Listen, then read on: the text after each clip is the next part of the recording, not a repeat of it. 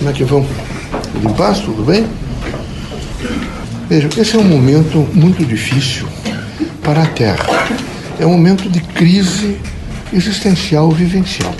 A Terra passa por esse momento um processo é, que realmente é, desagrega um pouco as famílias, os grupos sociais, as instituições, tudo passou a ser muito avaliado. Cada um de per si faz essa avaliação. E na medida que os irmãos estão avaliando um pouco, os irmãos estão se distanciando uns dos outros. E se distanciando muito. Não os filhos internando os pais ainda com certa condição de ficar em sua casa, em asilos. E, o quadro é um quadro difícil. Vocês estão vendo o feminicídio, inclusive aqui, nessa região do Curitiba, metropolitana, bárbaro, desagradável. Vocês estão sentindo nesse momento o aumento das drogas, né, o aumento do alcoolismo. Eu quero lembrar para vocês uma coisa: droga é horrível, alcoolismo é perverso. É preciso imediatamente entender que é um risco beber. Mas é, sempre foi, continua sendo e vai continuar daqui para frente cada vez pior, porque vocês estão. Vocês parem um pouquinho, imagina. Amanhã vocês vão trabalhar, quando vocês saírem para o trabalho, a luta do organismo de vocês para manter com uma certa rigidez a pele, o cabelo, os pelos, a respiração. Não é igual os avós de vocês. Tem que estar absolutamente alçados com a proteção, porque tudo está realmente poluído. Quando vocês voltam para casa, o grau, evidentemente, de desgaste, vejo, de neurônios, enfim, de todo aquele organismo defensivo da vida, está extremamente extenuado. É preciso dormir, é preciso se alimentar, porque não é a mesma coisa. Então, esse é o momento de você fazer um pouco de reflexão sobre a vida. É preciso que vocês todos perguntassem o que é que efetivamente eu quero. Eu, eu quero ser feliz? Quero. Mas o que é que eu estou contribuindo para ser feliz? Eu vejo que alguns de vocês não, não conseguem, numa, num sentido de, de totalidade do ser, de consciência, fazer uma maturidade. O ser humano, depois de 18 anos, tem que ter maturidade. Tem que ter maturidade. Vocês todos têm que ter maturidade. E, e maturidade não é uma coisa assim que vocês, de repente, carro, tem uma aqui, um outro pedaço ali, o outro colar. Não. Maturidade é um desenvolvimento onde o caráter, vocês têm consciência, por exemplo, que o caráter, a cada segundo de consciência, está se aperfeiçoando. A cada segundo que vocês têm, uma, vocês estão aperfeiçoando o caráter. Então vocês têm que ser muito fortes. Fortes, efetivamente, para ver se nesse momento, vocês, vocês espiritistas, vocês assumiram a responsabilidade de ser úteis aos outros. Vocês têm que assumir uma responsabilidade como espírita no sentido do bem. O espiritismo foi, é e será sempre uma casa onde ele acolhe as pessoas necessitadas. Ele acolhe as pessoas que estão nesse momento procurando compreender um pouco aquilo que se diz espiritualidade, não é? que se diz um pouco comunicação com o bem. O Espiritismo é uma casa que representa mais do que nunca a Universidade do Povo, aonde vocês todos devem estar sempre em prontidão para responder, vejo, com dignidade às necessidades dessas pessoas.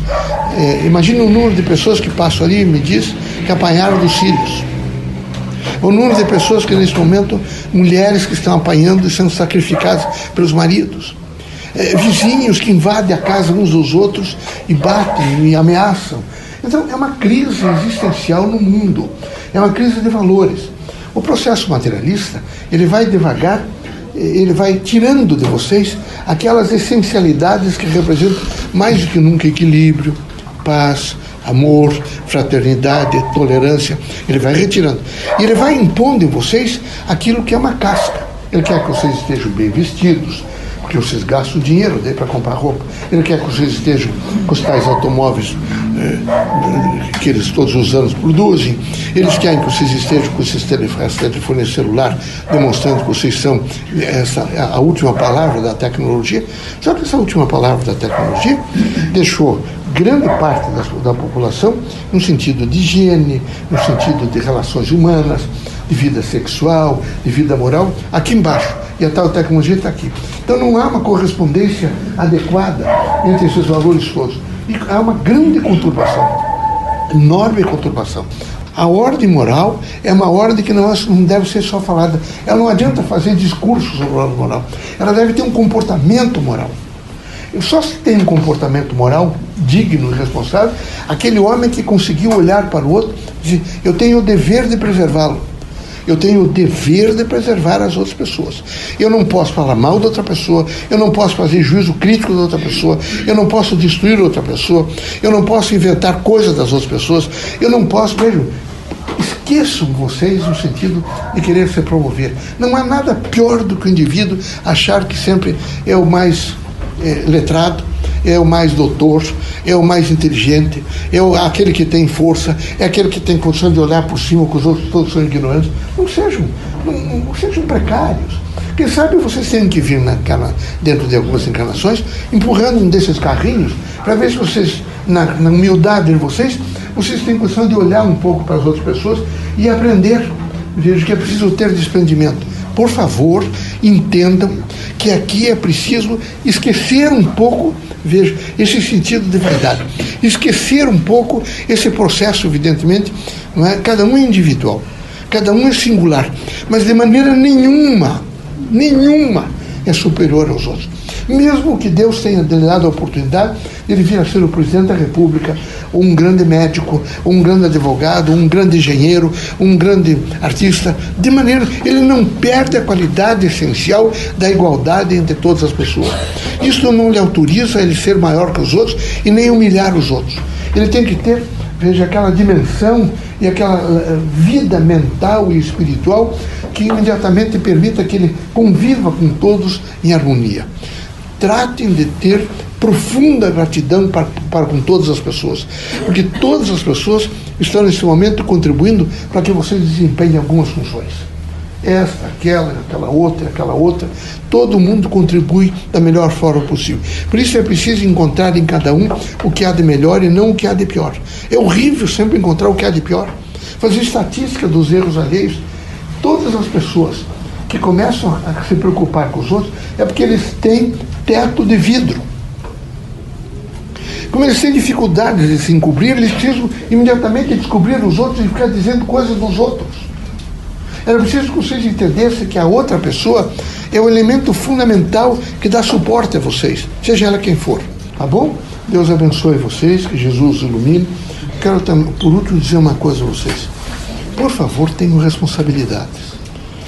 Vocês todos, quando assumirem um compromisso, vocês cumpram até o fim. É horrível não ter responsabilidade. Cada indivíduo deve ter a responsabilidade né, daquilo que assumiu e cumpri-la com dignidade. Que espírito é esse que não cumpre as suas responsabilidades? É preciso coragem, muita coragem. Lins de Vasconcelos é um nome extraordinário para o Espiritismo e particularmente para a mocidade espírita do Brasil. Ele criou toda essa liga da mocidade espírita do Brasil. Ele, da Paraíba, do Rio Grande do Norte até o Rio Grande do Sul, viagens, ele fez imediatamente a imprensa, fez a movimentação da imprensa nacional espírita, fantástico isso. A grande preocupação dele não era amealhar dinheiro e guardar dinheiro, era cuidar das obras espíritas e transformá-las em benefício da doutrina. E é preciso que tenhamos mais Lins e Vasconcelos encarnados cuidando da doutrina, preocupados com a doutrina, que a doutrina é libertadora. Ela traz uma oportunidade efetiva do indivíduo ver um mundo novo. Eu espero que vocês entendam isso, tá bom? Sejam felizes, muita paz, serenidade, luz.